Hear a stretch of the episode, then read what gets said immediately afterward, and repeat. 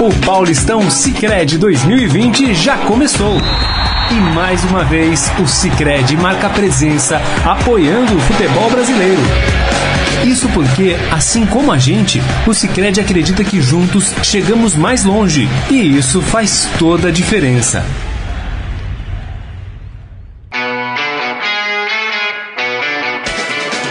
Acompanhe agora os principais assuntos esportivos do dia e as últimas notícias dos campeonatos. Estadão Esporte Clube.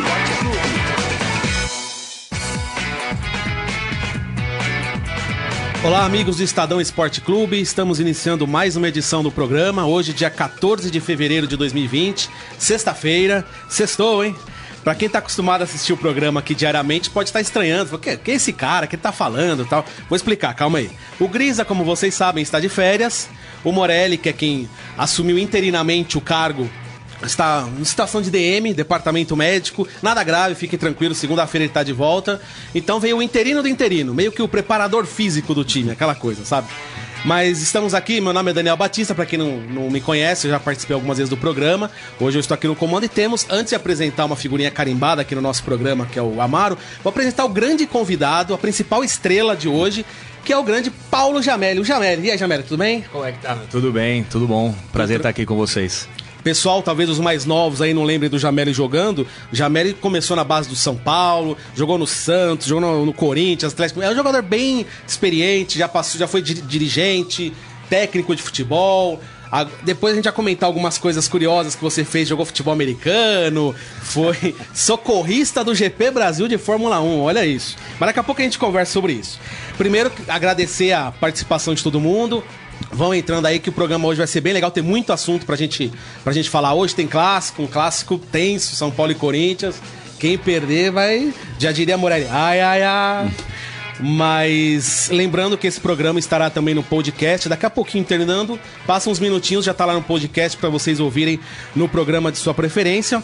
E para começar, antes de a gente falar da rodada, vamos falar um pouquinho, conversar um pouco com o Jameli para falar um pouquinho sobre essa essa loucura que eu tava. Eu confesso que eu tava dando uma pesquisada sobre o Jameli pra falar, bater um papo com ele sobre. Eu confesso que eu não sabia, Jameli, essa questão, primeiro, do kicker de futebol americano, do time do Santos. Como é que foi? Foi em 2013, se não me engano, né? Ah, eu não lembro. A data é. eu não lembro. Mas eu tava. É, foi, foi depois de 2011, com certeza, porque eu já não tava mais trabalhando lá na diretoria do Santos. E o técnico do time era amigo meu. A gente, quando eu estava como diretor no Santos, a gente conseguiu vários patrocínios através do futebol, né? Do futebol nosso, do soccer, é, para levar patrocínio. Então a gente conseguiu bola, conseguiu uniforme, tudo pro futebol americano, pro Tsunamis, né? Que é o Santos Tsunami. E daí teve um problema com o kicker lá, e daí ele falou, pô, João, você não quer vir treinar aqui um dia com a gente e tal? Daí eu fui. E daí, quando eu comecei a treinar, o cara falou: opa, você é melhor do que, do que o que tava, meu. daí eu não errava, né? Porque. É, é, não, não, não é que é fácil, mas. Acostumado, né? É, você tá acostumado com. Que ele fala, não, a pressão dos caras. Eu falei, não, a pressão é bater um pênalti numa final. E aqui eu só falei, ó, só não deixa os caras chegar perto de mim, vocês me protegem, que chutar eu chuto e eu meto lá dentro. E daí foi, daí fez extra point. Cara, bati acho que uns 30 no treino, fiz os 30. Daí field goal, que é mais longe, né? Você tem que. Ah, 30 jardas, 40 jardas, aí opa, 45 jardas. O cara falou, opa, dá, tá quase nível NFL aí, dá pra, dá pra vir brincar. E daí eu fui, foi legal até porque no final da temporada teve um jogo é, na Vila, e eu joguei, né, como kicker do time na Vila. Foi uma, uma experiência legal, cara. Talvez se tivesse ido, viesse, né, um pouquinho antes, logo que eu encerrei a carreira, teria um futuro aí jogando no, no Green Bay, algum time desses aí lá do, da NFL. E antes até pedir desculpas ao Amaro que na correria, que na emoção de falar com o Jamel na ânsia, esqueci de apresentar o Guilherme Amaro, vocês conhecem? É um prazer estar aqui de novo. Como o Dani falou, uma sexta-feira cheia, né? Pré-clássico, pré-jogo do Palmeiras, que vai estrear o, o gramado sintético. E vamos aí que hoje sextou. Sextou, sextou. E, Jamel, uma outra questão também que também eu não posso deixar de perguntar. Socorrista do GP Brasil de Fórmula 1. Como é que foi isso? Como surgiu essa oportunidade? E como que foi trabalhar um negócio tão diferente do, do futebol? Bom, primeiro eu vou te, te corrigir. Não é, não é socorrista. O pessoal que tá escutando lá do Famoso, escutar que é socorrista, vem Não, aqui. não, é, dá a impressão vai que é começar, médico, Vai tá? começar É, a não, bombar não, teu é. WhatsApp aí que os caras. Não. A gente é da equipe de resgate. Isso, né? isso. O resgate, que são os marshals, né? O resgate. Então, pro pessoal entender melhor, é, são aqueles caras que, quando bate o carro, que entra para tirar detrito da pista, que controla. Eu, eu sou chefe, né? Sou líder de uma, de uma- Porque assim, Interlagos é dividido, acho que são 18 setores, né? 18 eh, espaços na pista que se acontecer alguma coisa naquele espaço, você é responsável por isso. Então vai, bateu o carro, o carro tem condição de rodar, empurra o carro, tira da pista, tira de- detrito, deixa a pista limpa. Não tem condição de rodar o carro, pega o, o trator, levanta o carro, tira o trator, põe no. Põe, levanta, não, pega o trator com o carro, levanta, põe num lugar seguro e tal. Então a gente limpa a, a- a sujeira da pista quando acontece qualquer coisa. E isso já fazem 10 anos. 10 anos que, que eu tô lá e é muito legal. É um grupo de quase 100 pessoas. Né, porque é- e tem que ser muito coordenado, porque imagina, cara, já teve acidente fatal até com gente que morreu em outros, outros GPs, que o cara tá ali fazendo a- o resgate do carro, vem um outro carro e bate, teve um que o, o trator passou por cima do, do Marshall, então não é brincadeira, é uma coisa séria. E tem outra também, né, cara? Tá todo mundo te vendo. É o mundo inteiro te vendo ali, cara. Eu já apareci várias vezes. Que, é que ninguém sabe o que é a gente que tá É, ali, claro. mas. Só vê um carro. Bateu um carro, daí você fala, ó, eu sou aquele cara. Daí você começa o cara fala, ah, é verdade, agora eu vi, o teu tênis deu pra diferenciar porque eu lembro e tal. Então teve gente até da Espanha com, que aconteceu e falou, pô, eu sei que você trabalha e eu, eu aviso, né, pessoal, ó, se acontecer alguma coisa em tal lugar, eu que vou estar com o capacete vermelho, entrando aqui, assim, assado, o cara de capacete azul é o outro amigo, não sei o quê. E, e é muito legal. E a gente sempre. é, Quando acaba o GP, a gente fala, "O ano que vem eu não venho. Porque você fica lá quinta, sexta, sábado, domingo, tomando chuva, você chega às 5 da manhã, sai às 6 da tarde, não importa o tempo, é, vai no banheiro químico, é, não tem lugar para descansar, a comida não é lá essas coisas e tal. Mas a paixão pelo esporte, a paixão por por estar ali participando, é voluntário, você não recebe nada, você ganha um bonezinho, duas camisetas que você usa lá, e, e, e deixam parar você o carro na. Dentro do autódromo, mas você não chega. Não é no paddock que a gente fica. Não É, isso que eu não dá nem pra falar, cara, pelo menos você consegue Não. assistir a corrida, que não dá, né? Eu, é que eu tive sorte, cara. Acho que esse ano aqui é o décimo ano que eu vou fazer. E todos os anos aconteceu alguma coisa no meu, no meu perímetro, no meu setor. Então eu sempre peguei algum carro. Então é legal, porque você fica torcendo pra acontecer alguma coisa no teu lugar, mas que não seja grave, né? Pra não machucar o piloto e não machucar ninguém. Mas, pô, podia bater um carro no outro, parar aqui e tal. E, e todos os anos. Tem cara que tá há 10 anos junto comigo, ou mais anos, que nunca aconteceu, porque você tem que dar sorte, entre aspas, e O acontecer. azar pro piloto. É, azar pro piloto, pra nós é sorte, porque a gente trabalha, né? Sim. E tem que ser no teu setor, porque às vezes acontece aqui, se acontece 200 metros pra frente, já não é mais o teu, o teu limite, né? É de outro cara. E eu fui, todas as vezes que eu fui, sempre teve. Fórmula 1, ou Porsche, ou Ferrari, algum carro de apoio que tem. Então vamos ver se eu continuo invicto esse ano aí. Não, legal. Lembrando que atualmente o Jamel é comentarista da Rádio Bandeirantes e faz mais 300 coisas que a gente tava falando aqui, né? É, eu não, não, não consigo ficar parado, cara. Graças a Deus, eu depois que eu parei de jogar, é, diretor de clube, tem uma empresa de marketing esportivo que chama Total Player, que a gente faz a bilheteria e sócio torcedor aí de mais de 60 clubes, né? Na série A1, A2 e A3 a gente já tem 60% dos times que a gente faz, aí vende ingresso, sócio torcedor, do, na NBB a gente faz, a gente faz no futebol de salão, faz no vôlei e qualquer evento, né? Todos os eventos que a gente tem de é, que entra e sai pessoas e tem que vender ingresso a gente faz. Então a gente fez aquela, aquela exposição no Castelo Ratimbum que ficou famosa no, no memorial, foram 800 mil pessoas, a gente fez todos os ingressos, a gente fez o controle de acesso. Então faço isso, dou aula nos cursos de de treinador da CBF, né? Na, na CBF Academy, que a gente tá lá também. Comentarista. e- Você tem todas as licenças da CBF? Não, não tenho. Eu dou aula para licença B, C e eu tenho a licença B. Eu vou fazer a licença A agora. E, ah, e dou aula para licença A também, em algumas áreas. Eu dou aula de coaching esportivo, de gestão de equipes, formação de equipes, eh, planejamento de carreira, enfim, é uma aula bem legal que é uma das poucas poucas não, é uma das disciplinas que tem no curso, né? Tem direito esportivo, tem tática, tem construção de jogo, tem, enfim, tem um monte de coisa. E uma das aulas é, é essa, eu dou na, na, na licença B. E é muito legal, porque você tá ali com os caras que ou jogaram comigo, É. ou trabalharam comigo, ou você tem um contato com ele. E são os treinadores, né, cara? Cada, cada licença, cada classe são 50 treinadores. Então é legal e outra, né? Porque depois eu corrijo a prova deles. Então eu falo pros caras, falei, ó, meu, não adianta querer vir aqui, a gente vai conversar depois, mas eu sei a tua prova como que é, não vai colar de ninguém, né, meu? Não, legal, legal. Bom, vamos falar um pouco, vamos falar da rodada agora, né? E a gente vai batendo papo aí com o Jamel e com o Amaro. E pra começar, claro, o destaque da rodada, o destaque do final de semana. Há clássicos pelo Brasil esse final de semana, tem Náutico Esporte, Grenal. Grenal. Mas aqui pra nós o que vale mesmo, o mais importante, é o São Paulo e Corinthians. Pra começar, vamos falar do mandante, né? Vamos falar do São Paulo. Salve o tricolor paulista, amado clube brasileiro. O São Paulo que tem dúvidas aí na, na- na escalação, né? O Fernando Diniz conta com dois retornos importantes. O Anthony e o Igor Gomes estavam com a seleção pré-olímpica que sofreu, suou muito, mas conseguiu a vaga para os Jogos Olímpicos de daí em Tóquio.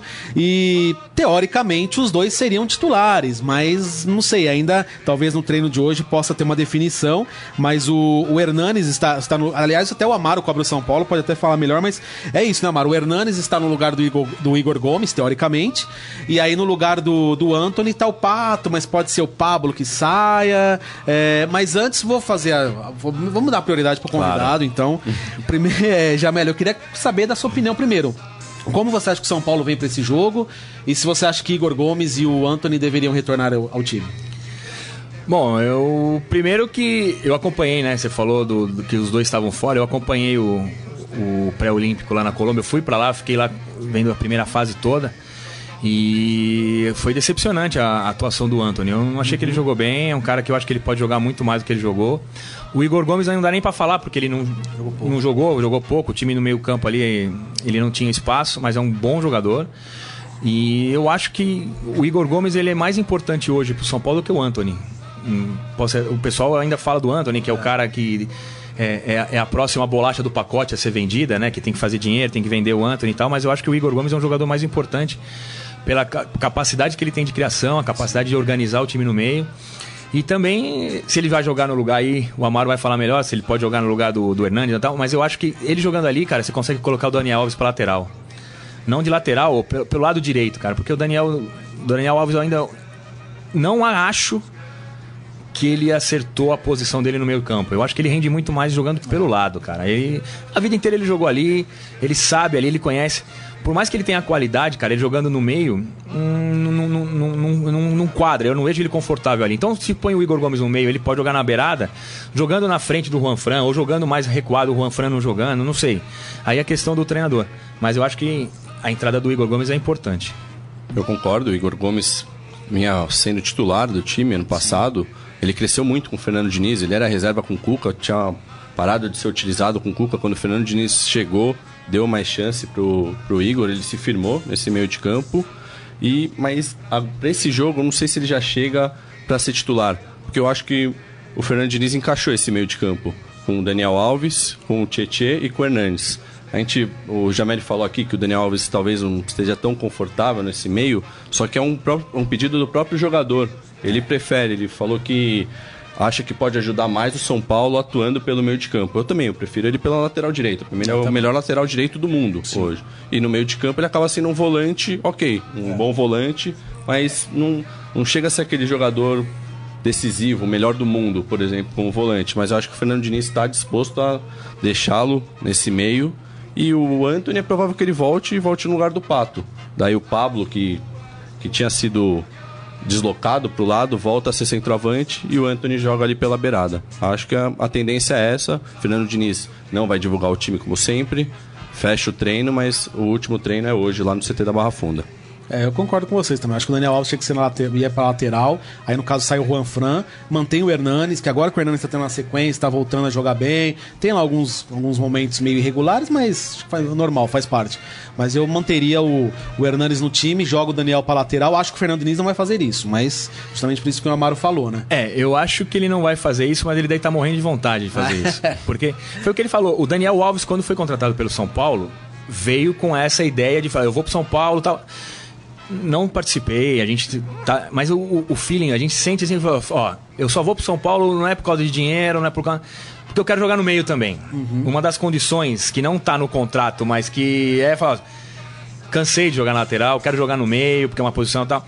Só que todo mundo, cara, em volta e os comentaristas, até bobear até a comissão técnica e tal, vê ele muito melhor na lateral, rendendo muito melhor. Só que ele não vê isso. que é problema, né? Porque ele quer jogar no meio, é uma coisa dele. Dá e, e, e bobear até ele vê isso, mas ele não quer. Ele quer tentar esse lado. Então é um problema pro Fernando Diniz, cara. Né? Porque você vai chegar nele e vai falar assim, ó. Jogo de domingo você vai jogar na lateral. Ele vai falar, pô, mas eu vim aqui pra jogar no meio, cara. Não quero jogar na lateral. E aí, você tira o cara do time? É, o Daniel dá, Alves, né? cara. É, você vai ter que botar ele no meio, mas daí você tem um planejamento todo diferente pra jogar com o Daniel Alves na lateral. Né? Então é, é um- uma saia justa danada pros treinadores, né? E pro, pro Fernando.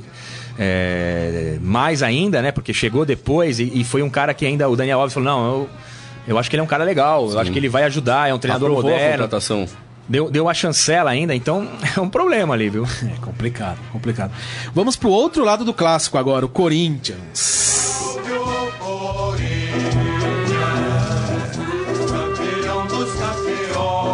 Rapaz, tô curioso pra ver esse Corinthians, viu? Depois dessa eliminação precoce da Libertadores. Não é pré-Libertadores, tá, gente? Não existe pré-Libertadores, é Libertadores. Fase preliminar, Segunda fase tal, da segunda fase da Libertadores, né? Mas o Corinthians não deve ter grandes mistérios. A única dúvida é se o Ione Gonzalez vai sair no bid. Ele saindo, acredito que vai ser titular, né? No lugar, talvez, do Wagner Love, não sei. Acho que o time deve ser o mesmo da, da- do jogo com o Guarani. E que que, Jameli, o que a gente pode esperar desse Corinthians aí? O que, que você acha do, do Ione Gonzalez? Como você acha que, principalmente psicologicamente, o time do Corinthians vai a campo nesse clássico? Bom, primeiro do Johnny Gonzalez, eu acho que é uma boa contratação. O Corinthians precisa de um cara que nem ele. Um cara, um cara de lateral, que joga pela beirada, um cara vertical. Tem muita qualidade, pouca qualidade, perde muita bola, corre muito, joga pouco. Aí é outro papo, cara. Mas a característica dele, né? Se ele acertar no Fluminense, ele fez vários jogos. e Ele é um cara que arranca muito bem no contra-ataque, é um cara que, que é vertical. Eu acho que o Corinthians precisa disso. Esse cara que, que tentam fazer o Pedrinho ser esse cara e não é. De jogar pelo lado e, e não, não chegar. Ele não- o Pedrinho é meia, cara. É um cara meia ponta, né? Que a gente fala na Espanha. É um cara que joga por dentro, é o segundo atacante, é um cara que joga por trás. Então, eu acho uma boa contratação e pode, pode render muito pro Corinthians. Parte psicológica, cara, é jogar com a corda no pescoço, meu. Você foi eliminado da Libertadores, que era o grande sonho, o grande. Eu acho que nem, nem ser campeão, mas chegar na fase de grupo era. era, era... Não, obrigação, porque falar em obrigação é, é, é uma coisa. No esporte é, é difícil você falar, mas era uma coisa muito importante para a parte financeira do clube, para a parte de, de, de torcida e de tudo mais. E é complicado. Então, quer dizer, vai jogar com a, com a faca no pescoço. Um clássico é sempre um clássico. Por mais que você tá legal e tal, você vai num clássico, você perde o clássico, é problema. No dia seguinte é problema. Então tem todos esses componentes aí pro Corinthians. O São Paulo chega no melhor momento? Sim, mas também tá com a corda no pescoço também. Tem que ganhar o jogo. fica complicado. Vai falar assim, vai, pegou o Corinthians é, vindo de uma cacetada e não ganhou o jogo. E, então é um clássico que tem tudo pra empatar, né?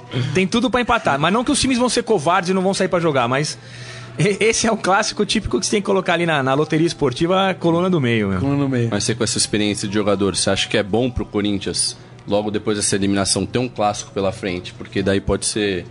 Já esquece, ganha do São Paulo, acaba esquecendo um pouco essa eliminação, ou é pior? E pro São Paulo, como que você acha que, que é pro time? Fala, pô, vamos pegar o Corinthians, um clássico, eles acabaram de sair de uma eliminação, vamos pra dentro, ou é pior também? Porque fala, putz, eles estão pressionados, eles vão jogar mais, como que funciona isso pro jogador? Não, a resposta no domingo eu te dou, cara.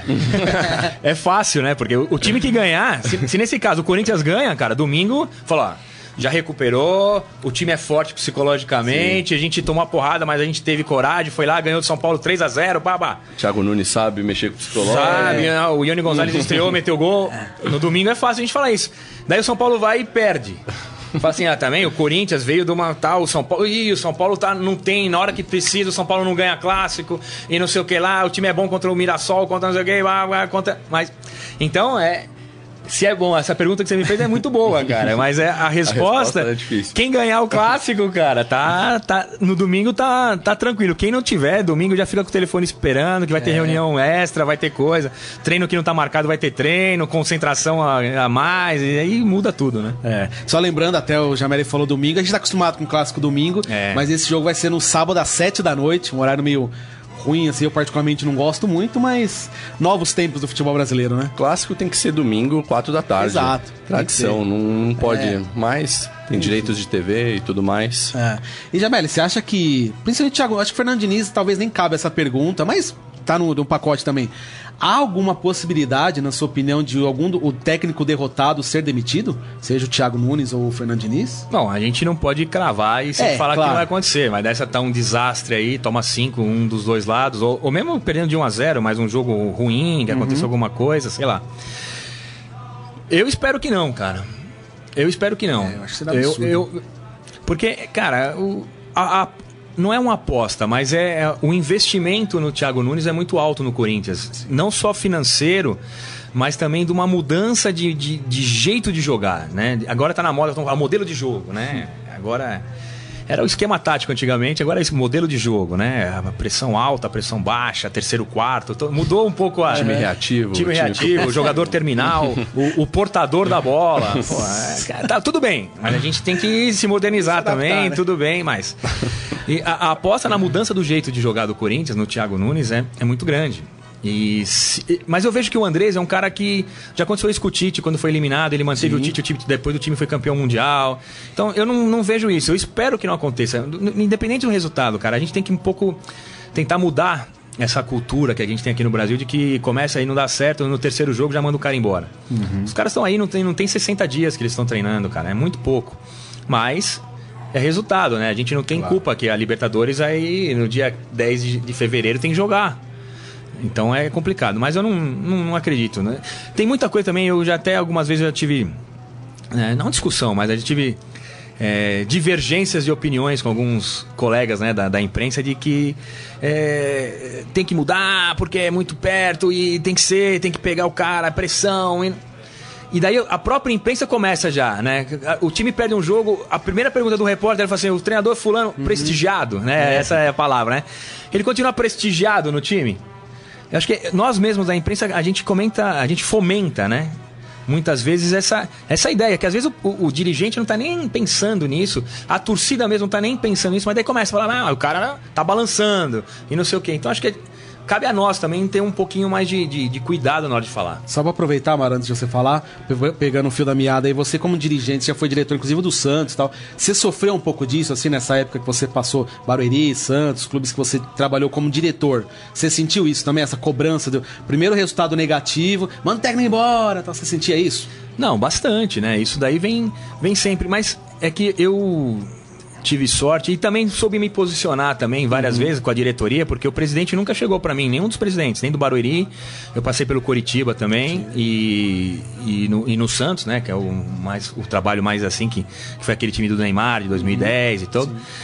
Em momento algum, os presidentes falam, não, tem que demitir o treinador e tal. A, a, a decisão estava na minha mão, claro que eu não, não tinha caneta, mas podia partir de mim a decisão ou segurar, né? E nunca aconteceu isso, cara. Não- E a gente teve mudança de treinador. No Curitiba a gente saiu uma vez, o Dorival Júnior era o treinador lá no Curitiba, saiu, veio o Ivo Hortman e a gente começou o Campeonato Paranaense mal. E chegou uma hora que eu cheguei pra diretor e falei, tem que mudar o treinador, cara. Infelizmente não vai ter, né? Falei com o Ivo, falei, ó, Ivo, cara, tá ruim o negócio e e daí não saiu. Daí eu falei, olha, tá ficando pra mim. Daí eu saí. Deu duas semanas, o Ivo saiu também. Porque era uma coisa clara, tinha que mudar. Ou sai alguém, tem que fazer alguma coisa nova. No Santos, a gente passou por aquela situação do Neymar, que o Neymar brigou no Dorival. jogo, que foi a do René Simões, estamos criando uma cobra, não sei o quê. Teve toda aquela polêmica depois, o Dorival, e manda o Dorival embora, não manda. Eu tava ali no centro de tudo aquilo, né? E sempre tentando com as costas largas segurar as coisas para não deixar no jogador e não deixar no jogador. No, trans, transcender do campo para diretoria e. Diretoria é uma coisa, o treinador é outra coisa, a diretoria é outra coisa, né? Então acho que alguns clubes que perdem esse controle tem problema. Mas tem um cara que nem contratou o Raí para ser o diretor de futebol do São Paulo. Cara, não é o presidente que tem que fazer. O presidente tem que mandar embora o Raí se ele não estiver contente. Mas o Raí tem que tomar a decisão. Ele comanda o futebol ali, né? O futebol é dele, cara. Você contratou um cara profissional, remunerado, para fazer aquilo. Se o cara não tá fazendo bem, é que nem você contratar um cara para ser o CEO de uma empresa, não tá dando resultado no final do ano, pô, troca o cara. Não deu resultado, as metas que tinha que bater não bateu.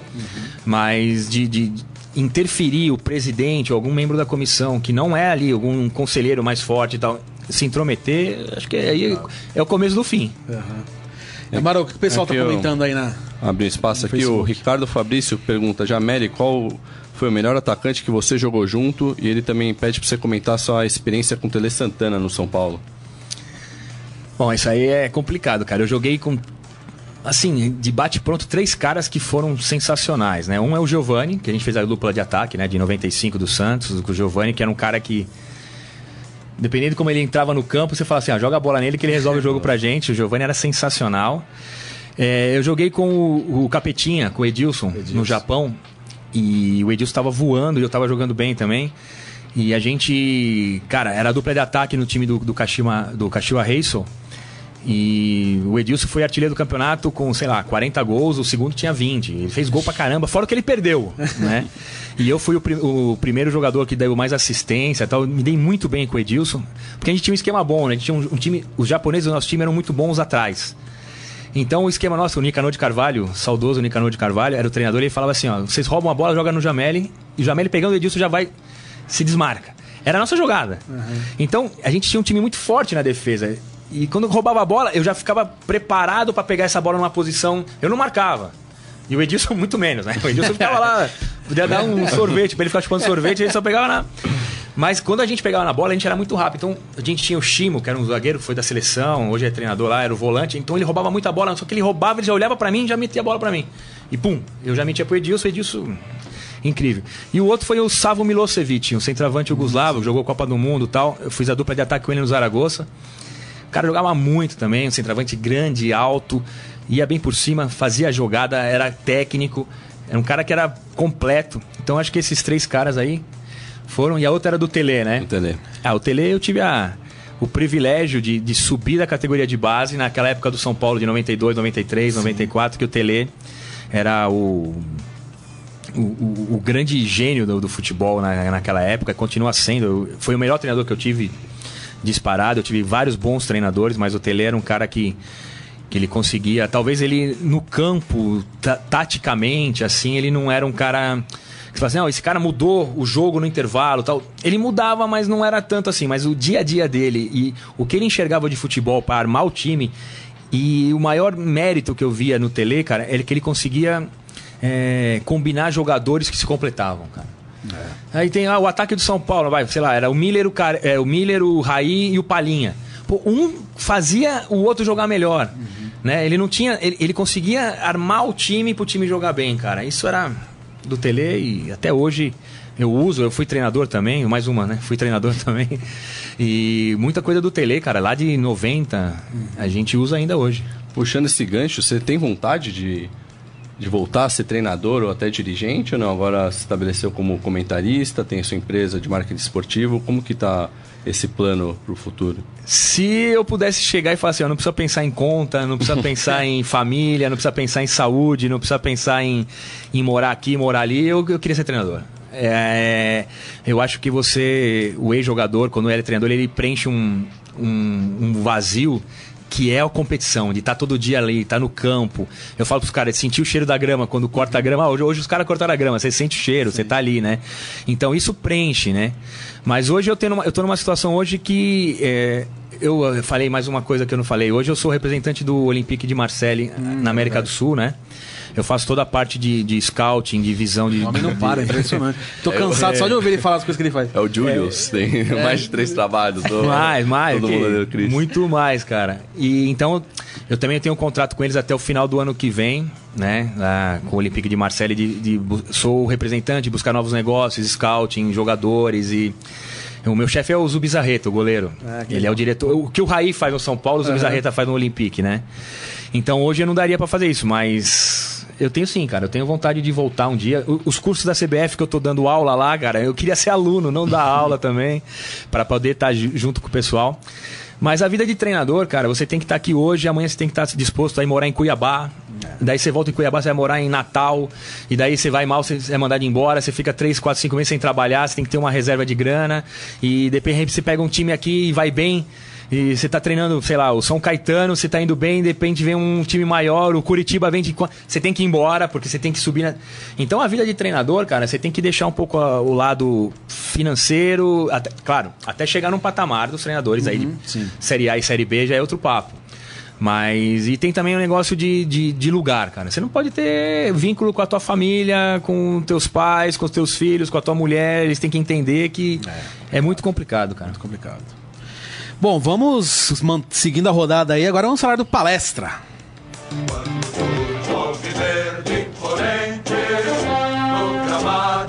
Palmeiras joga domingo contra o Mirassol e um jogo que tem duas estreias, dois fatos marcantes aí pro torcedor palmeirense.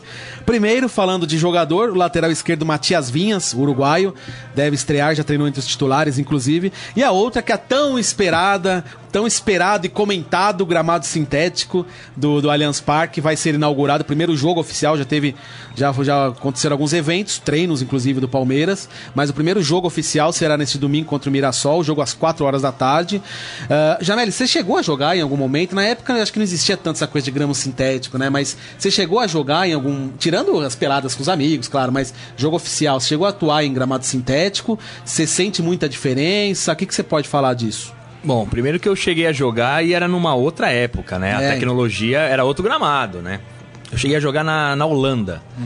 A gente não era oficial, a gente fez uma pré-temporada com o Zaragoza na Holanda e a gente jogava em vários campos artificiais de estádio mesmo, né?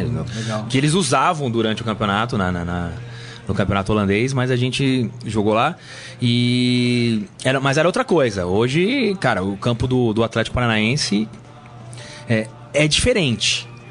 É diferente.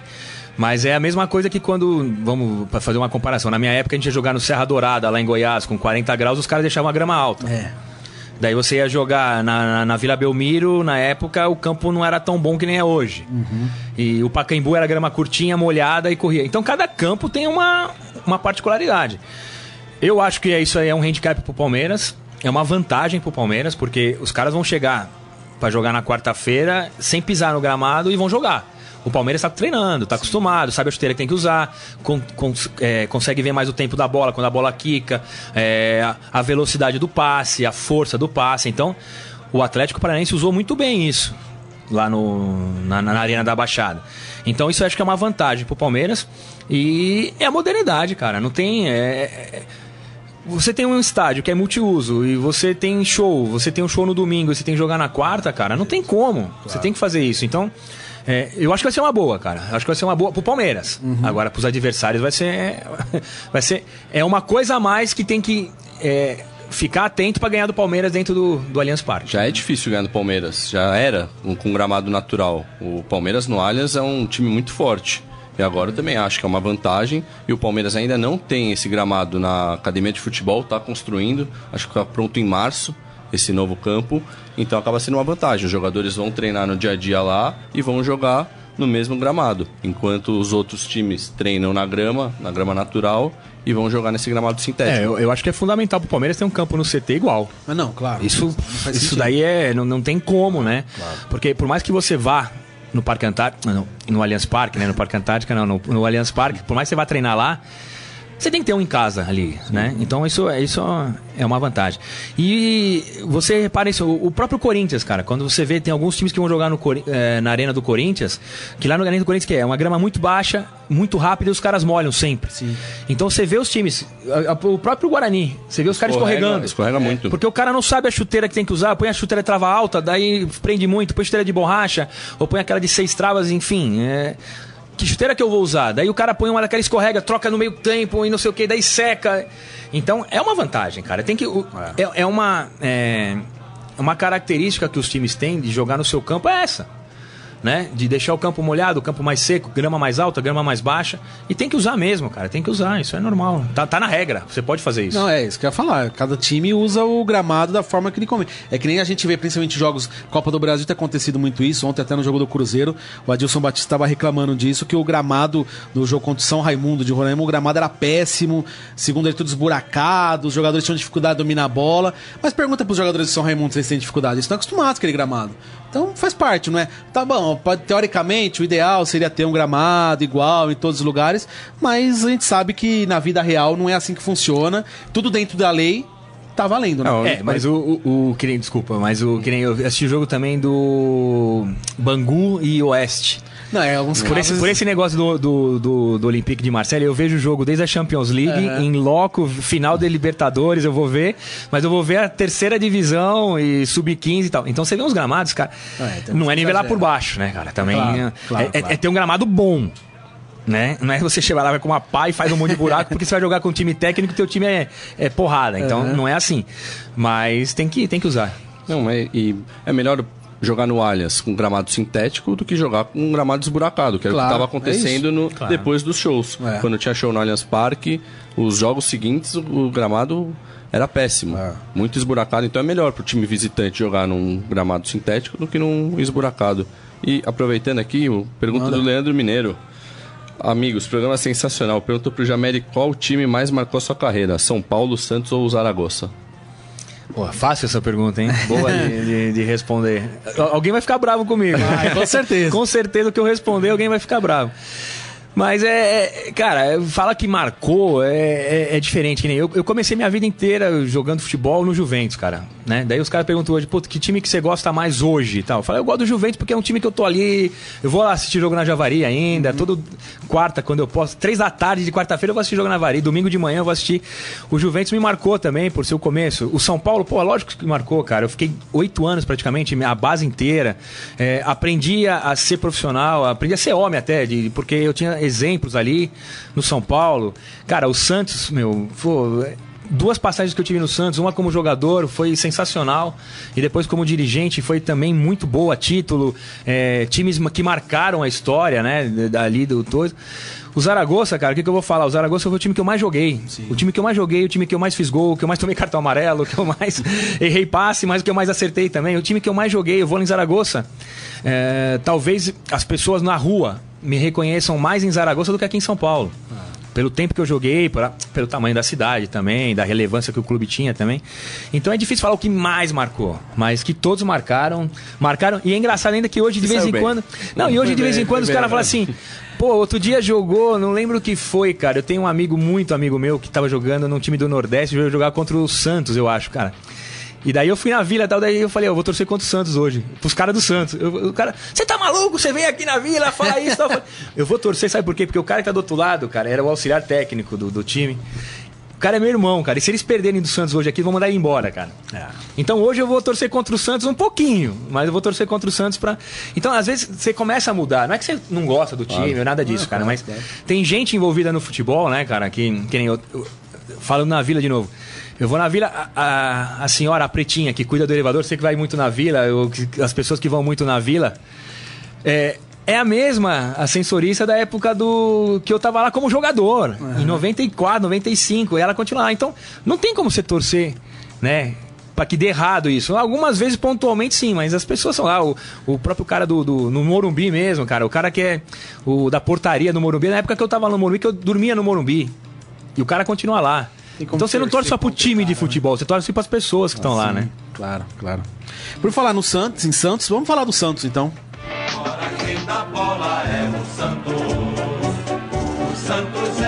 Isso aí, o Santos que joga domingo contra a Ferroviária às, às 19 horas, mais conhecido como 7 da noite.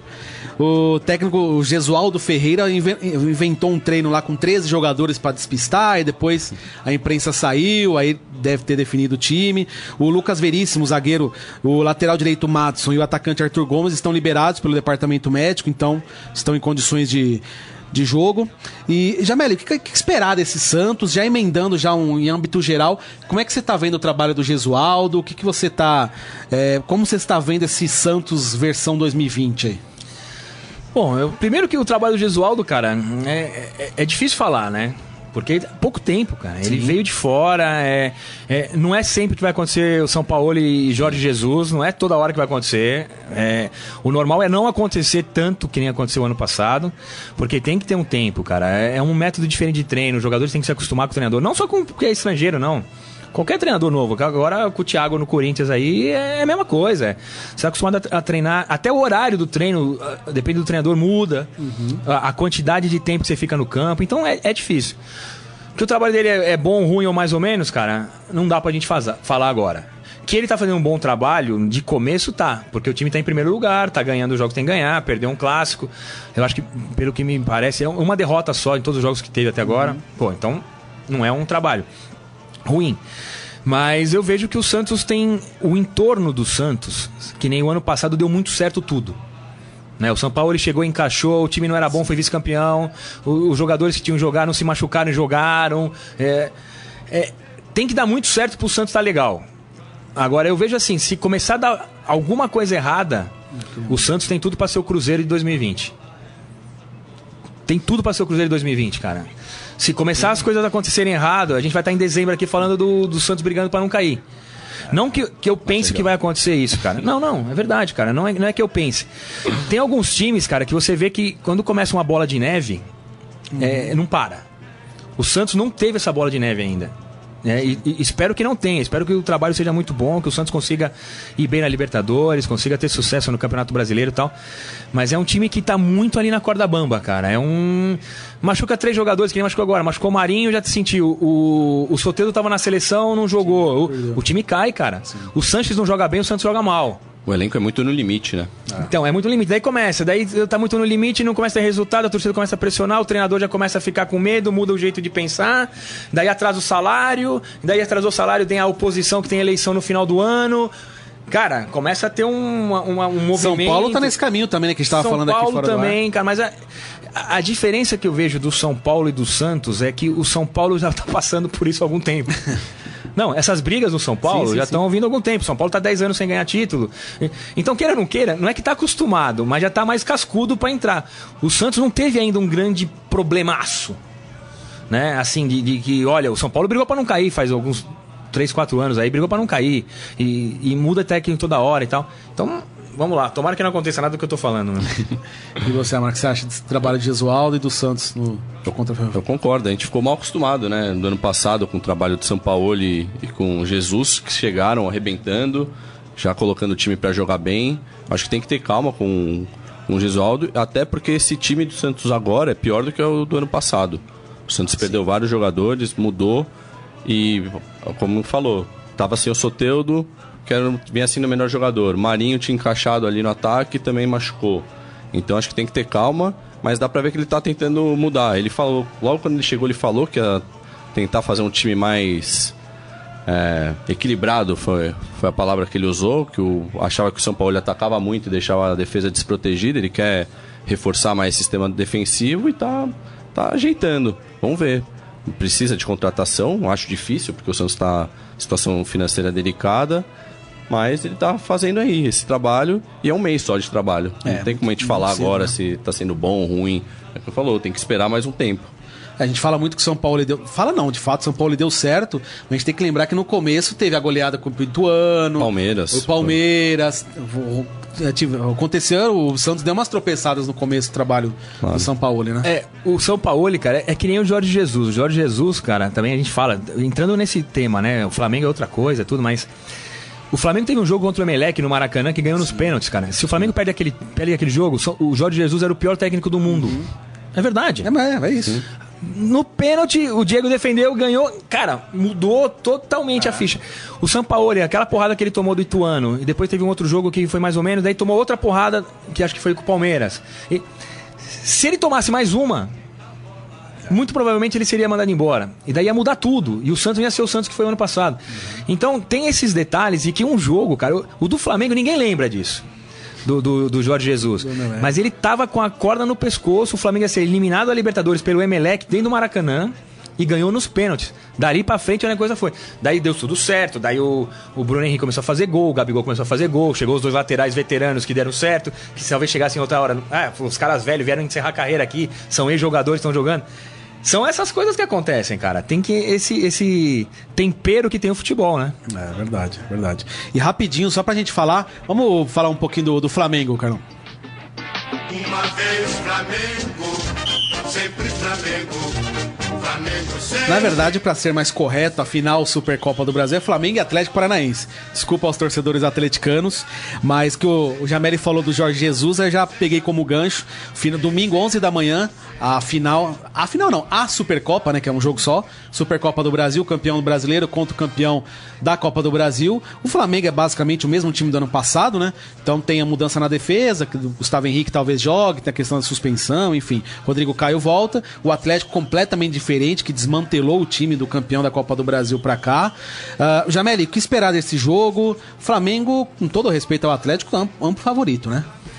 Não, o Flamengo favorito por exatamente pelo que você falou, né? Um time que mudou menos, né? O time, eu não sei se o Bruno Guimarães vai jogar no Atlético ainda ou já vai embora ele pra já França. foi pro já Lyon. foi. Já foi pro É. Lyon, então, mas ele foi pro Lyon, mas não sabia se tinha mais um prazozinho aqui. Então, quer dizer, perdeu o melhor jogador do time. Né? É, teve essa polêmica com o Rony, sai, não Vai, sai. vai. É, teve mais gente que saiu do Atlético, o treinador saiu, muda muita coisa. Então, o Flamengo é um time mais estruturado, é um time que mudou pouca coisa. E bobear, acho que talvez seja mais forte esse ano do que ano passado. Sim. Depende se você for ver, saiu o zagueiro lá, o espanhol, vem um. Gustavo Henrique. o Gustavo Henrique, não sei, no meio campo vieram alguns outros jogadores bons, veio o Pedro, que o ano passado não tinha uma, uma reposição pro Gabigol, quer dizer, talvez o Flamengo seja mais forte esse ano que o ano passado. Que é favorito? É, mas é um jogo só, é, é uma final, quer dizer, pode ser que, que aconteça qualquer coisa ali, um cara é expulso no começo, ou o goleiro pega tudo, a bola não entra, não sei o quê. Então quando é um jogo só, cara, é diferente você falar assim, o Flamengo é favorito para ser campeão brasileiro. É, 38 ro- jogar, é, rodadas, muito jogo, muito desgaste. Agora, num jogo só, cara, é, a chance do Atlético ganhar e ser campeão é maior do que se fosse um- um mata-mata, jogo ir de volta e tudo mais. Maro, tem alguma, algum comentário aí do pessoal falando alguma coisa do clássico? Perguntas pro Jameli? Vamos ver. O, o Adi Armando tava falando do clássico ainda que o. Do, do São Paulo e Corinthians, falando que é uma incógnita também, concordando. E o Ricardo perguntou se já tinha jogado em grama sintética, a gente tinha respondido, se tinha, tinha falado. E é isso, Adi Armando mandando um abraço. É isso. Abraço. Bom, vamos lá pro nosso Momento Fera. Agora, no Estadão Esporte Clube, Momento Fera. Cara é fera! Momento Fera de hoje, quem quiser acompanhar todas as notícias, hum, coisas curiosas do futebol, acessa lá esportefera.com.br. A notícia que eu destaco de hoje é uma matéria que a UEFA fez uma, é, vai, fa- vai fazer uma parceria com a Disney para aumentar a participação feminina no futebol. A ideia é um projeto pan-europeu que visa meninas de 5 a 8 anos que não jogam futebol atualmente. E a ideia é se- é se concentra em atividades e jogos que envolvem personagens e histórias é, populares da Disney. O primeiro grande projeto dessa, dessa parceria vai envolver o filme, desenho, enfim, Os Incríveis 2. É, eu, acho, eu acho legal essa coisa, além dessa questão de incentivar o futebol feminino pelo mundo, essa questão de usar, pegar as crianças, essa parceria Disney e UEFA eu acho uma, uma coisa bem inteligente, né? De usar os desenhos que as crianças estão acostumadas a ver, os, os personagens, super-herói e tudo mais tal, trazer isso pro futebol. É, eu acho uma, uma coisa bem interessante. Queria saber o que vocês pensam a respeito desse projeto aí. Eu acho também, só tem, só tem a ganhar, os dois lados, né? Acaba atraindo mais gente, usam o fator importante que é a Disney, acho que é Esse positivo. crescimento do futebol feminino, como é que você vê? Já Não só no Brasil, mas mundialmente. Eu acho que é fundamental isso, cara. É, A a UEFA foi bem demais. Eu acho que a gente tem que ter como exemplo isso aqui também no Brasil. Quem sabe a gente chama o Maurício de Souza aí, põe a Mônica pra jogar bola. boa ideia aí, ó. É. Aí, ó. Eu- Se, se acontecer isso aí, eu vou ter que ganhar comissão depois, né? O- Não, mas é, Mas é é, mas importante, cara. Eu, eu acho que, primeira coisa, o futebol feminino não é que a gente tem que ajudar ou tem que tentar tal. É uma obrigação a gente fomentar o futebol feminino, cara. É uma obrigação, cara. No mundo inteiro o futebol tá- feminino tá crescendo e aqui no Brasil não tá na mesma velocidade. Né? Eu tenho bastante contato com as meninas aí, é, não só jogadoras, mas que estão na, na- na gestão. A Federação Paulista faz um trabalho muito legal lá, com o departamento, com a. Uma pessoa, né, que a Aline. Aline, Aline, que encampou isso, que é. Tem uma pessoa que você vai lá e fala, tem uma cara.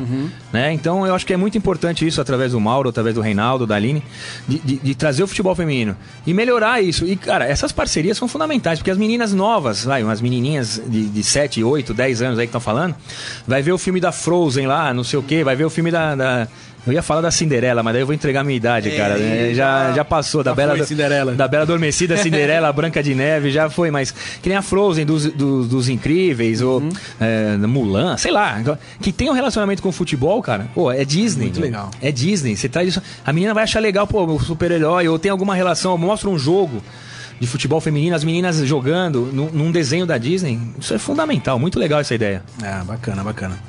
Bom, pessoal, então por hoje é só. Sexta-feira chegando ao fim o nosso programa. Semana que vem tem mais. Robson Morelli estará de volta. Agradecer a participação de todo mundo. Não deu pra ler todas as mensagens, que a gente, a gente até estourou o tempo aqui. O papo tava bom, a gente acabou passando um pouco. Daqui a pouquinho esse programa estará no podcast. Você pode acompanhar aí nos principais aplicativos e sites aí. E também no Facebook do Estadão Esportes. Jameli, brigadão pela presença. Valeu, obrigado, desculpa que se eu falei muito. Imagina, a conversa tava ótima. Se deixar, eu fico vai- aqui até as três, vamos começar a contar a história. Daqui a pouco manda, uma- manda um churrasco aí, a gente já vai, já vai emendando, faz um programa de oito horas aqui, não, Não, tem problema. Mas maravilha. obrigado pelo convite, legal.